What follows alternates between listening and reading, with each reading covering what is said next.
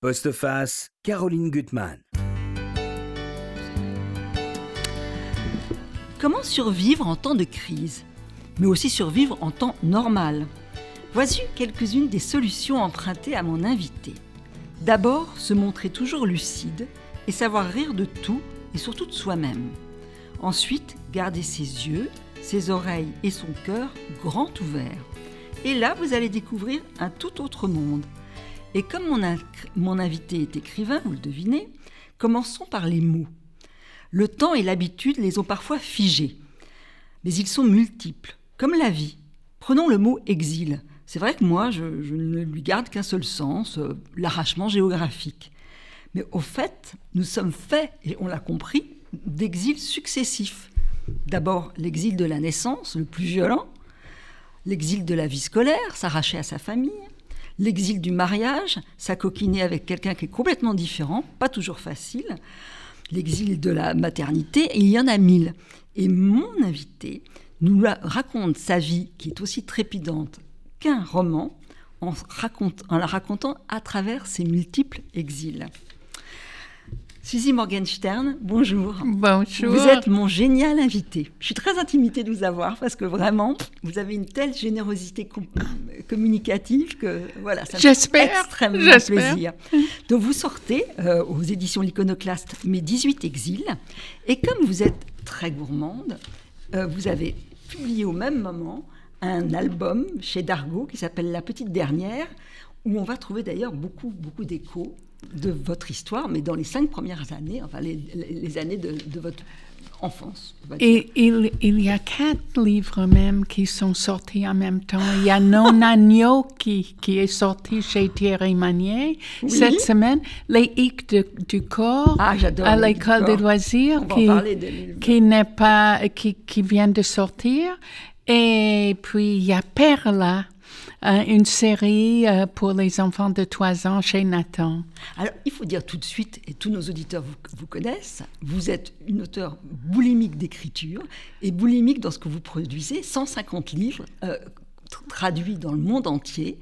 Et il y a une phrase que vous citez dans mes 18 exils, je trouve qui vous résume bien. voilà, vous avez donc un besoin de maximiser chaque unité de temps. Vous êtes une ogresse, une monstresse, une sorcière. C'est ce que vous dites de vous-même. Mais oui, mais oui. Et puis, euh, je, suis obsédée par la. Il faut absolument matérialiser chaque moment. Euh, je, je, me lève, j'écris. J'écris toute la journée et surtout cette année ah euh, où j'ai, normalement je suis un peu freinée par les visites dans les classes, les mhm. bibliothèques, mais cette année j'ai écrit, écrit, écrit, du matin au soir et puis le soir je réfléchis. Oui. Ça m'arrive de temps en temps. Alors, ce qui m'a fasciné, moi, ce qui me fascine dans votre, votre parcours, c'est que ce livre, Mes 18 exils, c'est quand même une autobiographie, on ne va pas dire ça parce que c'est tellement plus origine, original que ça, mais vous racontez votre vie. Et finalement, tous les thèmes que vous allez traiter, vous les avez traités d'une façon ou d'une autre pour les jeunes, entre guillemets, enfants ou adolescents. Si bien que finalement, on peut dire beaucoup de choses, même douloureuses, à des enfants. Euh, il y a des livres, et moi ce que j'aime aussi dans votre façon de raconter, c'est que c'est à la fois drôle, mais vous n'avez pas peur d'aborder des choses tragiques et douloureuses. Jamais, vous ne masquez pas. On peut tout aborder avec les enfants, c'est mhm. la façon de l'aborder qui compte. Mhm. Euh, on, peut tout aborder et en prenant la main des enfants. Et dans ma tête, quand j'écris, je leur prends la main.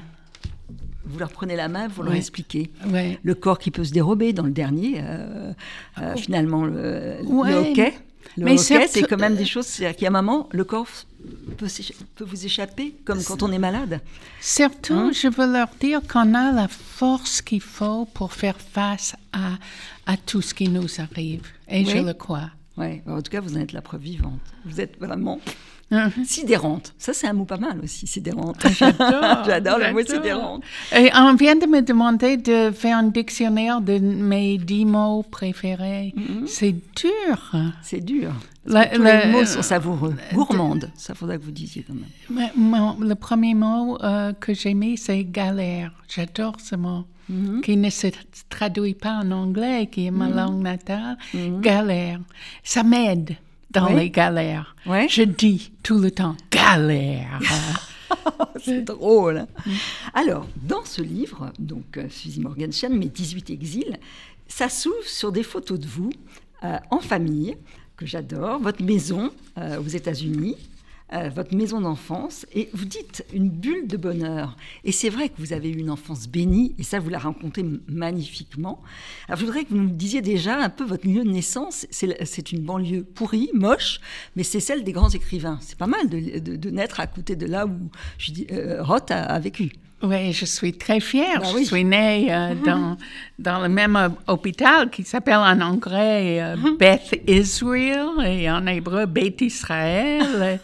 et, euh, et beaucoup d'écrivains sont nés dans cet hôpital comme Philippe Roth, Paul Auster, Harlan Coben. Ah, J'aime beaucoup Euh, ouais. Coben. Euh, il, il, il y a... hum, Et, et je suis très fière. C'est très moche. Euh, c'est Newark. Newark. Pas New York, mais Newark. et tout ce qu'il y a à Newark, c'est l'aéroport. Et voilà un tuyau pour tous ceux qui voyagent quand vous voyagerez de nouveau. Euh, l'aéroport de Newark est plus près de New York que l'aéroport JFK. Alors, vous racontez votre famille et la façon dont vous racontez, moi, ce que j'aime, c'est que vous êtes cash, vous dites les choses. Alors, d'abord, il y a, il y a votre mère, et votre mère, c'est un poème. D'ailleurs, vous dites que quand elle vous emmène chez le dentiste, elle vous récite des poèmes en yiddish. C'est pas mal, une maman qui fait ça. Oui, elle aussi, elle- il, il- fallait utiliser chaque moment. Elle, De savoir, elle avait hein, toujours un poème à me réciter. euh, tu- tu- elle- je pense à ma grand-mère d'abord. Elle, Mm-hmm. elle venait chez nous euh, pendant une semaine, elle faisait tous les orlets, Mm-hmm. elle, elle coupait les oignons, elle euh, est toujours occupée, toujours, Toujours occupée. occupée. On n'est pas zen. Et elle, elle était, elle était extraordinaire. Elle aime pas, elle aime pas trop le ménage. Elle a barbe un peu. Elle aime pas trop faire la cuisine, mais elle se débrouille. Et à côté d'elle, elle a son époux. Et là aussi, vous dites les choses. C'est un homme aimant qui joue aux cartes, qui est placide, qui l'aime. Et en même temps, sexuellement, bon, c'est peut-être pas le, le couple du siècle, mais ça n'a pas grande importance. Et ça, vous dites avec des yeux d'enfant, ça. J'ai- parlé longuement avec ma sœur qui habite à Givatayim en Ouais. Israël et euh, euh, pour, pour, pour savoir sa vision de notre père. Ouais. Et elle aussi, elle a dit il était très gentil, mais j'ai dit mais qu'est-ce qu'il a pensé de ci, de ça? On ne sait pas.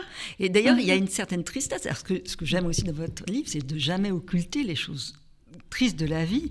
C'est que vous êtes, euh, vous êtes arrivé en France, vous, êtes, euh, vous allez être euh, accouché et vous allez apprendre qu'il est, vous savez qu'il est très malade.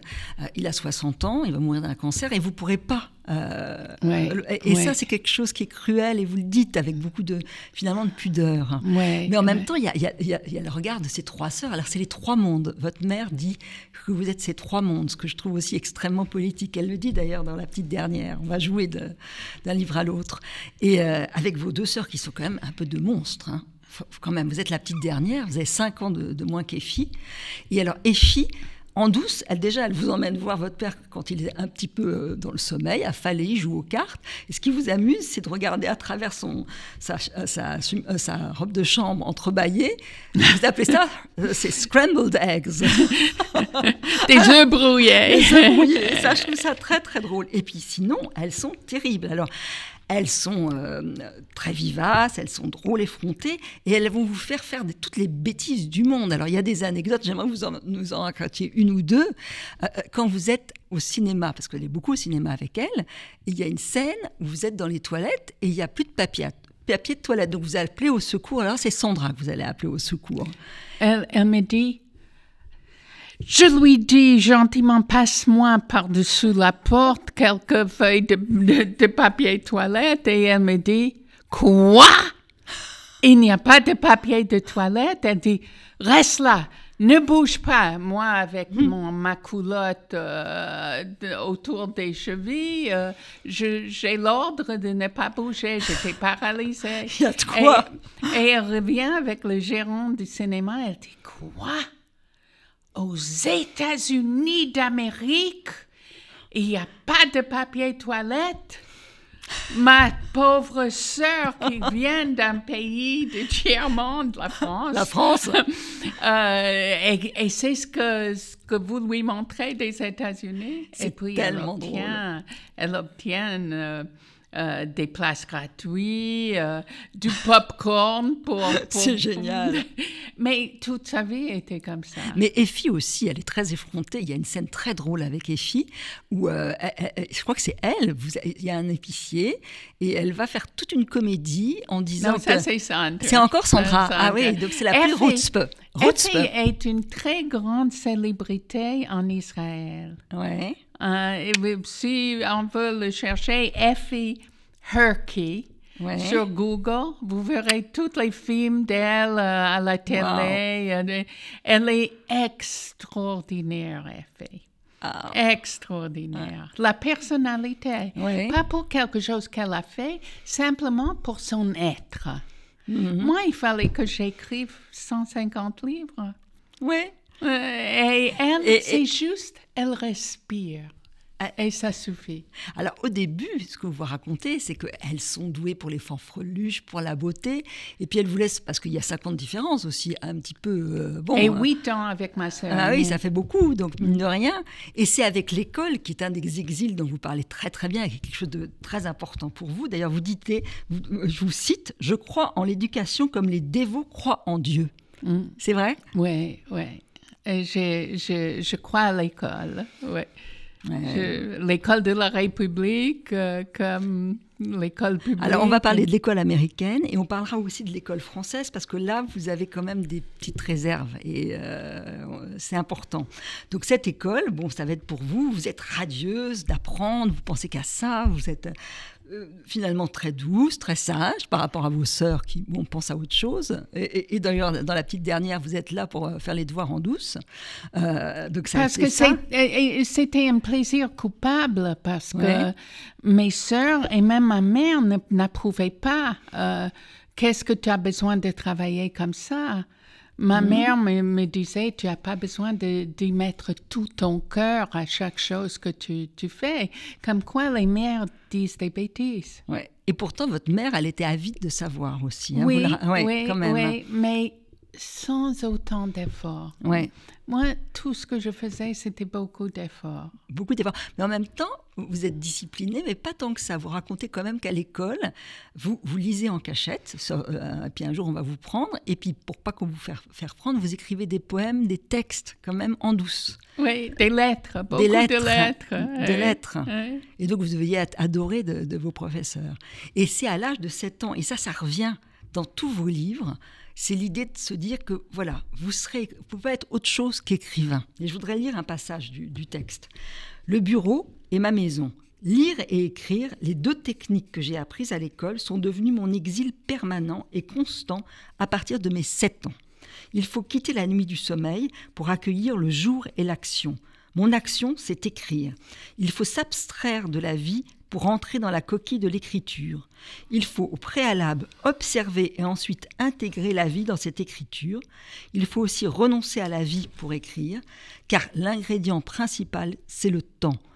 Tout son temps, tout le temps et le reste du temps, quand on n'écrit pas, on ne pense qu'à écrire. Quoi écrire? Comment démarrer une histoire? Comment la poursuivre? Comment la finir? Mijoter les personnages, page après page. Au début, l'écriture était un plaisir sensuel, presque sexuel. Et avant d'avoir des idées, je copiais des livres pendant des heures, rien que pour la spectaculaire sensation d'écrire. C'est vrai? Oh, c'est vrai. C'est c'est pas vrai pour vous aussi? Oui, moi j'ai toujours aimé Ouais, écrire. c'est- c'est Mais je ça. suis pas vous, hein Oh là là. C'est ça. Alors, tous les jours, ma sœur, Effie, toujours, me dit Qu'est-ce que tu vas faire aujourd'hui Puis elle répond à sa propre question. Elle dit Ah oui, tu vas rien faire, tu vas t'asseoir là. Et en même temps, vous avez une vie, je répète, trépidante. Parce que vous savez observer. Parce que de votre vie, il y a plein de choses, il y a plein d'êtres, il y a des, des, souvenirs, des fantômes, parce que vous êtes fidèle. Il y a une vie qui, qui euh, le plus petit détail prend une ampleur, prend un relief. Je suis tout le temps excitée. Ouais. Excitée tout en s'asseyant sur mes amples fesses à, ne pas bouger cette année. Mm j'ai pratiquement pas bougé de mon fauteuil euh, devant mon ordinateur. J'ai pas bougé. Et puis je suis excitée. Ouais, bah c'est ça. Le moteur de la vie, c'est voilà, d'avoir la curiosité, de s'exciter. Et, et, j'adore quand j'adore les commissions des, des mhm. commandes. Quand, quand, un éditeur me téléphone pour, euh, pour me dire euh, c'est comme Thierry Magnier a fait, euh, écrit une histoire avec une grand-mère. Et c'est comme ça que j'ai écrit Non Gnocchi. Mhm. J'ai pris sa commande pour moi. Mhm. Qu'est-ce que je me suis amusée. Ah ben, et vous réussissez à transmettre ça au lecteur. Alors, ce que vous montrez très bien, c'est qu'il y a eu des livres fondateurs, vous dites Tom Sawyer ou Huckleberry Finn, mais il y a surtout le livre d'Anne Frank. Et ça, c'est intéressant parce que vous racontez quand même cette Amérique où vous, les trois petites filles, vous savez qu'il y a eu quelque chose de terrible en Europe, mais pas, pas vraiment grand-chose, sauf qu'on voit quand même comme vous avez un voisin. Est-ce que ça, c'est vrai? Une femme qui avait un drap blanc sur le, à, l'entrée de sa maison avec une croix gammée? Oui, oui. Alors, je traversais la rue pour ne pas passer devant. On avait très peur d'elle. Et puis vous allez apprendre, alors que vous adorez l'école, il y a quand même deux alertes qui vont d'ailleurs beaucoup inquiéter vos parents. D'abord, il, y a un petit, il y a un petit garçon noir qui va, qui va vous dire, mais plusieurs fois. C'était un grand garçon. Ah, c'est un grand garçon. Il, faisait deux mètres. Il s'appelait Butler Bruce. Mmh. Bah, pourquoi les Juifs sont plus intelligents? Pourquoi vous, les Juifs, sont tellement intelligents? C'est affreux, On ça. était une poignée de Juifs dans mon lycée. Mmh. Et, euh, et, et, moi, j'essayais de nous défendre en cherchant tous les cancres juifs que je connaissais, les premiers desquels étaient mes sœurs. Ah oui, bah oui. Et puis après, il y aura une autre scène qui est terrible, un, un garçon qui va vous crier sale juive. Et là, vous revenez chez vous en disant, mais je suis pas sale. c'est ça qui est très drôle. Oui, c'est la première fois que j'ai entendu l'expression. Et puis j'ai dit, maman, euh, je suis sale. Et là, immédiatement, mes parents nous m'ont enlevé du public mhm. pour me mettre dans le yeshiva. Très important de, pour vous. Alors, juste aussi, il y a un, épisode dans la petite dernière que je trouve très beau. Euh, il y a un moment où ben, les, les, trois sœurs, elles vont devoir accueillir des cousins. Et des cousins qui arrivent, qui sont sinistres et qui ont l'air de vieillards. Et déjà, ça ne ça leur fait pas très plaisir à ces petites filles parce que bon, bah, elles doivent euh, céder une chambre. Et là, tout doucement, on va leur expliquer pourquoi ces cousins sont, sont, sont, si ravagés par le, par le chagrin. Et comme la petite Suzy, elle est en train de lire euh, Anne Frank, par Anne Frank, elle comprend tout. Hein, c'est vraiment. Oui, je, je, je, me suis toujours nourrie euh, mhm. de, de, la littérature de la Shoah, mais Mm, sur mon chevet, il y a Primo Levi, il y a Anne mm Frank, parce que je ne l'ai pas vécu. Et je crois que j'ai une certaine culpabilité de ne pas l'avoir vécu. Je l'ai vécu à travers mon mari, Jacques, qui était un enfant caché. Et j'étais très fière de son passé, son père déporté, à Auschwitz, qui, a pu qui, a pu revenir heureusement ensuite. et ça, c'est vrai que ça a été. Alors racontez-nous d'ailleurs la rencontre avec euh, euh, Jacques et puis j'aimerais que vous nous parliez aussi de votre judaïsme. Vous dites à un moment que vous sentez juive à la puissance carrée. Oui, et puis un, ami, un ami physicien m'a dit puissance carrée, ça, ça, te fait moins juive que plus juive. Alors, ah zut oui, On est nul en maths. il faut que, tu m'expliques ça mieux. Alors, euh, je, je, dois expliquer quoi là? Bah, euh, euh, Oui, voilà, déjà il y a la yeshiva, puis après il y, aura le départ en Israël, euh, en un an où vous allez rencontrer ah, Jacques, qui va être une, un la choc. rencontre de Jacques. Vous dites que, vous avez l'impression qu'il ne marche pas sur Terre, qu'il est comme un prophète. Oui, mais toute sa vie, toute sa courte vie, parce qu'il n'a pas survécu la guerre. Mm. Les survivants n'ont pas survécu. Vous dites finalement oui qu'il est, il est survivant, il est resté un survivant. Oui, oui. Et, euh, et, je l'ai vu à travers le grand, grand resto à Jérusalem. Il était là. Et c'est comme s'il était en néon. Il, il, il y avait plein de gens, mais je n'ai vu que Il est beau d'ailleurs, sa masse de cheveux noirs et tout, je le Ah trouve oui, très beau. hein. Il y a une photo de lui. euh, Il était beau. Ah ouais, il beau, est- on voit qu'il est, ah, il est très sexy. Moi, je trouve. Ouais. Et, Où euh, est-ce qu'il est? Attendez. Ce jour-là, je quitte tout pour mon amour. Ça, j'adore cette photo. Et là, ouais. elle est belle cette photo. Vraiment. Ouais, ouais, c'était est à- adorable. c'était dans le New Jersey qu'il détestait. euh, et et, euh, j'ai écrit un livre racontant mon- ma rencontre avec Jacques. Ça s'appelle Premier amour, dernier amour. C'est beau. C'est chez Gallimard je- Jeunesse. Ah, ben ça, j'aimerais bien le, le lire. Ben, je l'achèterai. Je vais l'acheter Petit aussi. folio. Ouais. Et c'est très, beau. Alors, c'est vrai qu'il y a une histoire d'amour fou et que vous allez tout quitter pour lui. Alors, il y a le départ, encore un exil, quand vous allez quitter les États-Unis avec vos sœurs qui sont épleurées. Votre mère, alors, il y a des scènes hilarantes, je trouve, parce que pour elle, la France, c'est le quart-monde. C'est insalubre. Vous allez, après, quand elle viendra vous voir, je lirai des passages, elle va vous voir éplucher des pommes de terre. Et pour, pour elle, mais comment une intellectuelle comme vous Comment, euh, comment une jeune femme, elle pleurait, une jeune femme doit éplucher des légumes. C'est tellement drôle. Et là, vous racontez, bah, c'est une histoire d'amour, mais c'est vrai que de- dans toutes les histoires d'amour, c'est jamais facile. Et quand vous allez arriver à Nice, il y a, il y a, euh, la mère de Jacques, qui n'est pas quelqu'un de si facile que ça. Euh, donc, euh, Mais surtout, on ne pouvait pas se parler. Ouais. Parce que je parlais euh, zéro français. ouais, Et elle, zéro anglais. ouais, Elle, elle, est née, euh, elle était née à Constantinople, euh, la, la fille de- du grand rabbin de Constantinople qui s'appelait Yaakov Ashkenazi. Et euh, elle, elle, elle était très majestueuse et très fière de son, son origine, mais euh, on, on pouvait à peine communiquer. Ouais, c'est vraiment l'exil total de la langue. La nourriture ne vous plaît pas du tout au départ. Notre vin, notre J'ai fromage. rattrapé. J'ai rattrapé. Oui, vous avez rattrapé. Et ce qui est très drôle, c'est que donc Jacques, c'est un grand mathématicien. Il y a une scène que je trouve très drôle. Donc lui, il aurait voulu d'ailleurs que vous partiez en Israël, comme vous, Phil l'a fait. Je ne savais pas non plus faire la cuisine. On invitait des cobayes mathématiciens de la fac pour tester mes expériences culinaires abominables, mais cachères. Je voulais tellement prouver à Jacques qu'il n'avait pas commis l'erreur de sa vie que je m'efforçais de faire des prouesses ratées.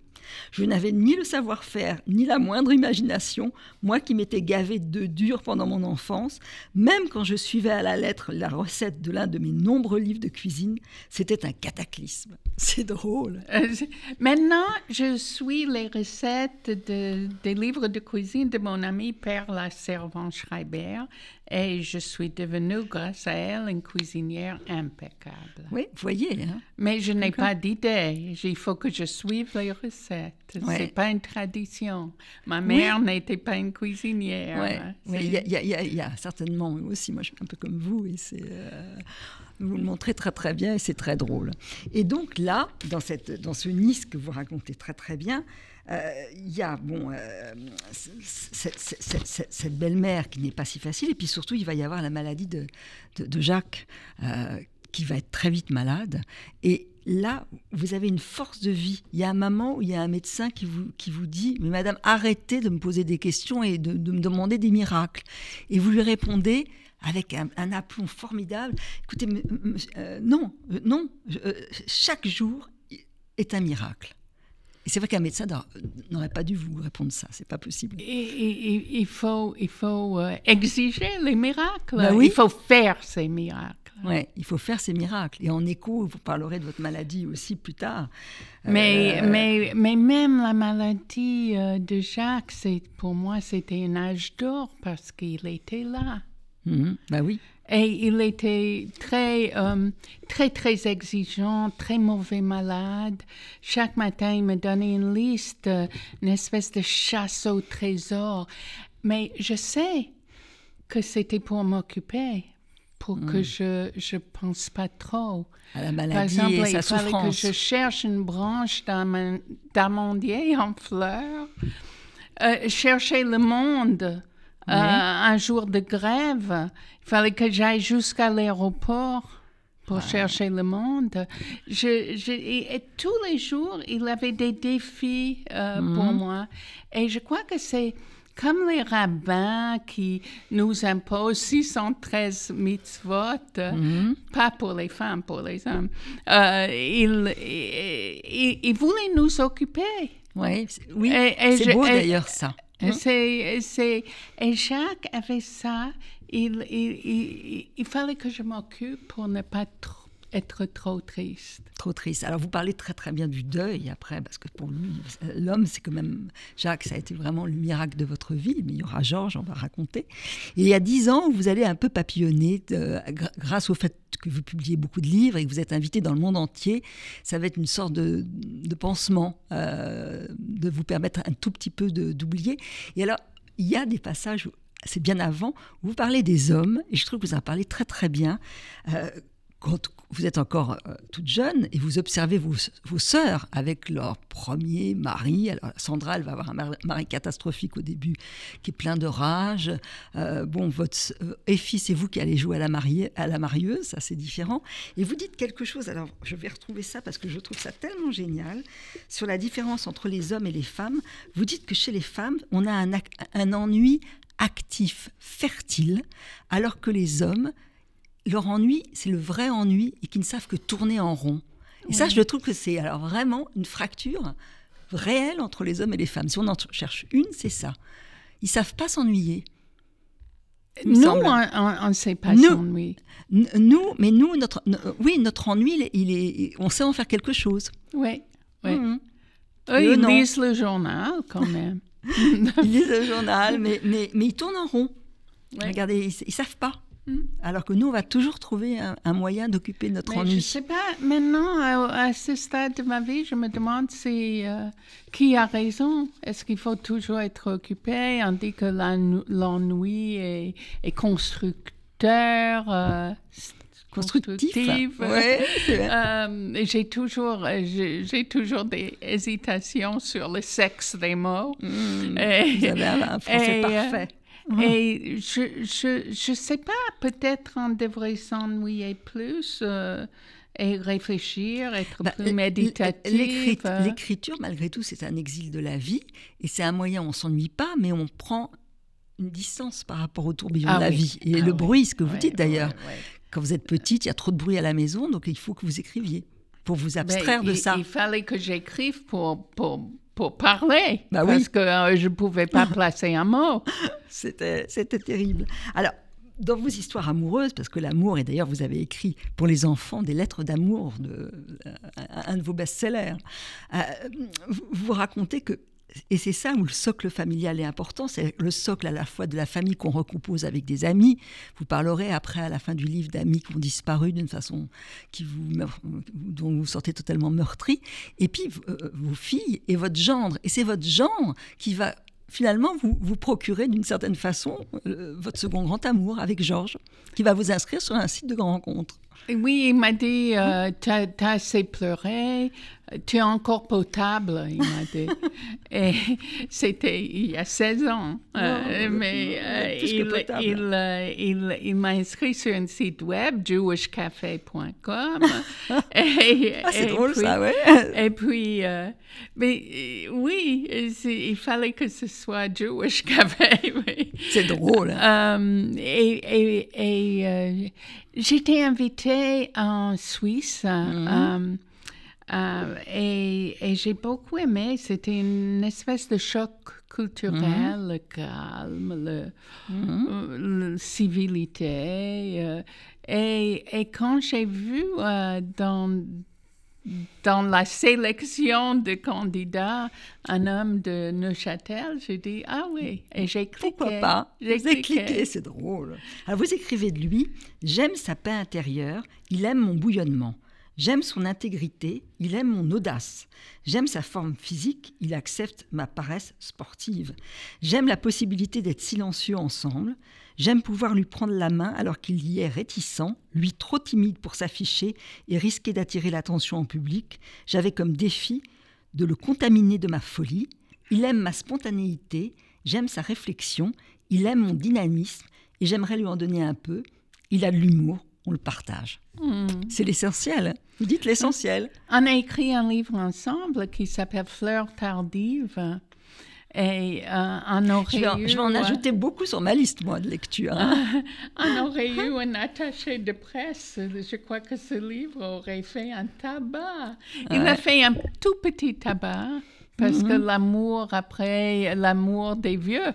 Euh, Et et je reçois beaucoup de lettres de femmes seules qui me disent j'ai, je leur ai donné le courage de, de s'inscrire sur des sites et de trouver l'amour. Et là, vous avez trouvé l'amour. Euh, J'ai, trouvé, oui, c'était un très beau cadeau dans la vie, euh, Georges.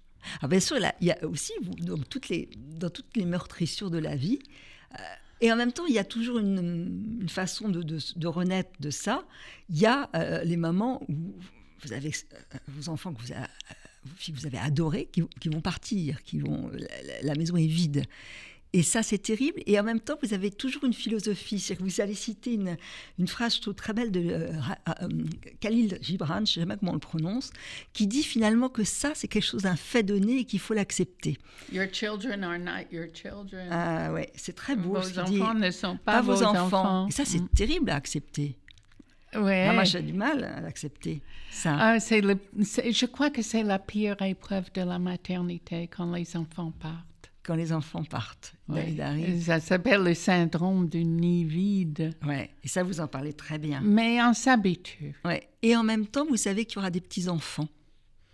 La plus grande récompense de toute Mhm. une vie, les petits-enfants. Alors là, je voudrais qu'on parle, qu'on évoque, et donc ça fait d'ailleurs un de vos livres que j'aime beaucoup pour la jeunesse, c'est Joker. C'était aussi intéressant. C'est justement de l'éducation. Alors vous trouvez qu'en France, on est beaucoup plus en déficit qu'aux États-Unis, parce que finalement, on ne s'est pas imaginé. Oui, Et- Jo- Joker, c'est... Ah, euh, génial, Joker. est mon, peut-être mon livre préféré. Ah, moi, On ne sait pas Hmm. pourquoi on écrit tel livre à tel moment, mais ce livre, pour moi, c'est... C'est vrai qu'il a quelque chose de... euh, Et, et avec ce professeur que, que- que- au départ, les enfants trouvent vieux et bougon, et finalement, qui, est un, qui va leur distribuer des jokers pour qu'ils apprennent la liberté et le plaisir. Mm. Et en même temps, vous montrez comment on peut sacrifier sa vie, parce qu'il y a la, la- la proviseure qui est toute seule, qui est malheureuse, et ils auraient pu se retrouver, parce que lui, il est, il est donnant, il est plein de générosité, et elle ferme la porte. Et c'est terrible ça dans la vie. Pourquoi il y en a qui vont prendre les cartes Ouais. et pourquoi d'autres vont fermer Ouais, la porte? C'est, une très bonne question. Ouais. On, on a de la chance quand on est positive, optimiste, battante, et puis tout le monde ne l'est pas. Et on ne peut pas le transmettre. Ouais, ouais, c'est un miracle ça quand même. C'est, vrai. Alors vrai. ça vient peut-être pour vous de l'enfance quand même, euh, bénie que vous avez eue. Est-ce que ça vient pas ça, de, de la chaleur Non, parce qu'une de mes sœurs n'était pas comme ça. Ah. On a partagé l'enfance, les parents, et puis euh, c'est- je, Ouais. je, je, je sais pas, c'est, c'est une alchimie spéciale qui, Ouais, qui, ouais. qui fonctionne ou, ou qui Et ne on- fonctionne Et pas. puis on peut apprendre et- à la développer, je pense. Mm. Parce que je vois après dans, le, dans, la suite du livre, euh, vous- vous, vous dites qu'il y a eu cette maladie qui va s'abattre sur vous, et euh, bah, le sale cancer. Et, et d'ailleurs, vous le décrivez très bien, avec beaucoup de lucidité, en disant que vous, vous êtes, au moment de tous les traitements, vous voyez votre maladie de l'extérieur. Vous arrivez à vous, pas vous abstraire, mais quand même à observer de l'extérieur ce qui se passe pour vous, avec ce corps qui va se, bon, qui se dérobe. je- On ne sait pas pourquoi d'ailleurs. Je Pourquoi dis toujours que j'avais le cancer rose. Et dans le, le chef de l'hôpital, la dernière fois que j'étais à la Cassagne, à Mhm. Nice, pour des contrôles, il, il m'a chopé, il a dit, euh, on va faire une photo de, de, de, de chaque médecin avec... Chacun va choisir une, une patiente et moi je vous choisis. Alors le comprends. 28, euh, le 28 mai, euh, je vais à l'hôpital pour faire la photo avec le chef de l'hôpital. J'étais très contente. Ah bah oui. Et, et là, vous, êtes, vous avez adopté cet hôpital et puis tout le personnel euh, soignant, euh, ah oui, les ah oui, infirmières. j'y vais, ouais. vais comme à un bal. Ouais. Et, et quand, quand j'ai loupé une chimio parce que j'avais pas assez d'hé- d'hémoglobine, Mhm. euh, j'étais malheureuse. C'est comme Ouais. si je pouvais pas aller au bal. Parce que vous savez que c'est ça qui va. Vous allez puiser là-dedans pour, pour essayer de vous en sortir. C'est une force inouïe, ça. Euh, Et, et après la maladie, est-ce que c'est, vous êtes plus attentif vous, vous dites que vous faites plus de soucis pour les autres? Est-ce que ça, c'est venu de la maladie ou ça a toujours été comme ça, ça, s'est accentué avec Mm. la maladie. C'est que tout. Je sais comment parler aux malades maintenant. Ouais. Et puis vous avez aussi, est-ce que ça arrive dans l'existence, des amis qui, qui quittent la vie, on ne sait pas pourquoi, le suicide, qui veulent plus rester, ça c'est terrible. Et puis une amie très chère, Gilles, qui va, qui va mourir alors qu'elle n'était pas si vieille que ça et que vous auriez pu continuer euh, votre amitié au long cours. Et ça c'est terrible, quoi. C'est voilà. Mais euh, d'être avez une porosité au monde, quoi. Vous êtes, euh, Je, je lui parle encore tous les jours dans ma tête. C'est beau. On se Mm. parlait tous les jours. C'était vraiment ma, mon ami la plus proche. On a écrit quatre livres ensemble, juste pour prolonger notre, notre temps ensemble. Je peux comprendre. Et puis, elle est, elle est morte. Elle, est- elle, elle était beaucoup plus jeune que moi. Ouais, c'est une grande Et elle m'a tristesse. tellement soutenue pendant ma maladie. euh, Mhm. Elle venait, tout, Et, tout, puis- et toute votre famille était là. Vous Ah dites, oui, hein tout- toute la famille, tous les amis, ma fille Alia c'est un roulement d'amis pour Ouais. que qu'il y ait toujours un ami pour s'occuper de moi. Ouais, ça c'est tellement précieux. Alors, dans euh, l'album, la petite dernière, euh, vous, vous êtes nourri de films et de chansons. Votre mère, euh, voilà, vous allez au cinéma sans arrêt, euh, vous regardez avec vos sœurs Casablanca, euh, je sais pas combien de fois. Si vous aviez, donc vous avez toujours le goût du cinéma, maintenant que les, les- les cinémas vont ouvrir, et le goût des chansons, parce que votre mère chante beaucoup. Chantait Sans arrêt. tous. Ma sœur euh, Sandra était une très bonne chanteuse. Ouais. Euh, dansait, on chantait.